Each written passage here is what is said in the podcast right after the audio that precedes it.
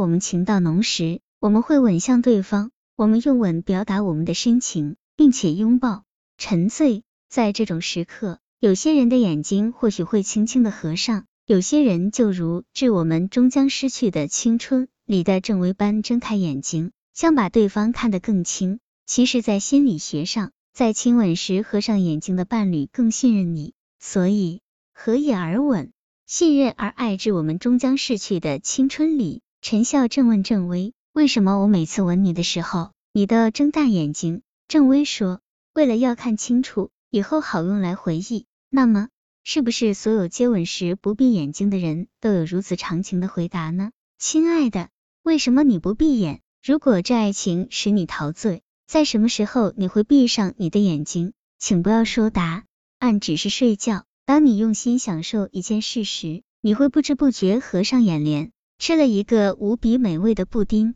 听了一首动人的音乐，你都会浑身酥软，情不自禁的闭了下双眼。感叹好棒！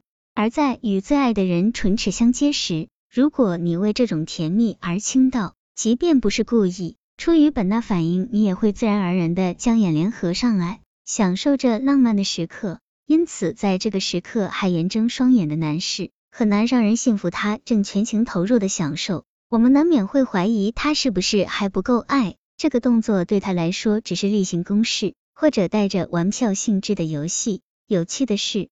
不久前，某著名心理网站结束的一场接吻习惯的调查，成了这个猜测的例证。结果显示，闭着眼睛的男生在最大程度的付出维度上得分显著高于睁眼睛的男生。他们会给予恋人更多的无私关怀、精神上或物质上的帮助，而相对应的，闭着眼睛的女性在信任维度上的得分显著高于睁眼睛的女性。事实上，睁大双眼，除了看东西，也是警觉和惊恐的表现。日本一项研究中说，古代在雄性无序抢占雌性的时期，雄性在与雌性进行任何亲密活动时都不可闭眼，以防侧袭。在人的向高级阶段进化中，很多行为方式发生了变化，但这个习惯仍保留下来，就是对一段亲密关系感到不安时，他会睁着双眼以预防假想敌。还有个有趣的例子，来自人类以外的生物界。几百年前，加拿大密斯特森林里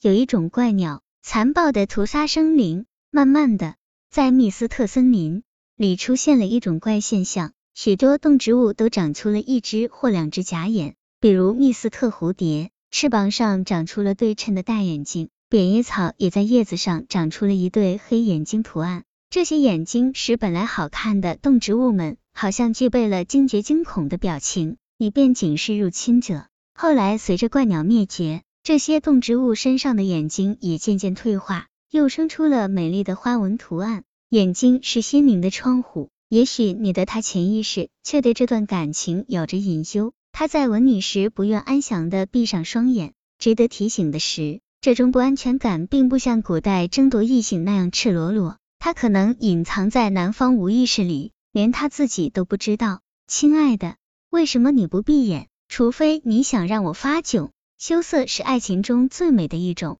情绪，爱人在接吻时甜蜜的潮红，虽然让你觉得迷人，但为了不使对方陷入窘迫或尴尬境地，而自己也可以全身心的体会这种亲密接触和爱的美妙感觉，还是不要全过程对他行注目礼为妙。接吻不要睁开眼睛，还有一个原因。是避免在如此近距离亲密接触时看清对方脸上可能会出现的不良表情或某些令人不快的面部特征。据来自南洋理工大学国家教育研究所的杨哲明英教授表示，接吻过程会引起某些感觉负荷，闭上眼睛就可以自然的减少这种负荷。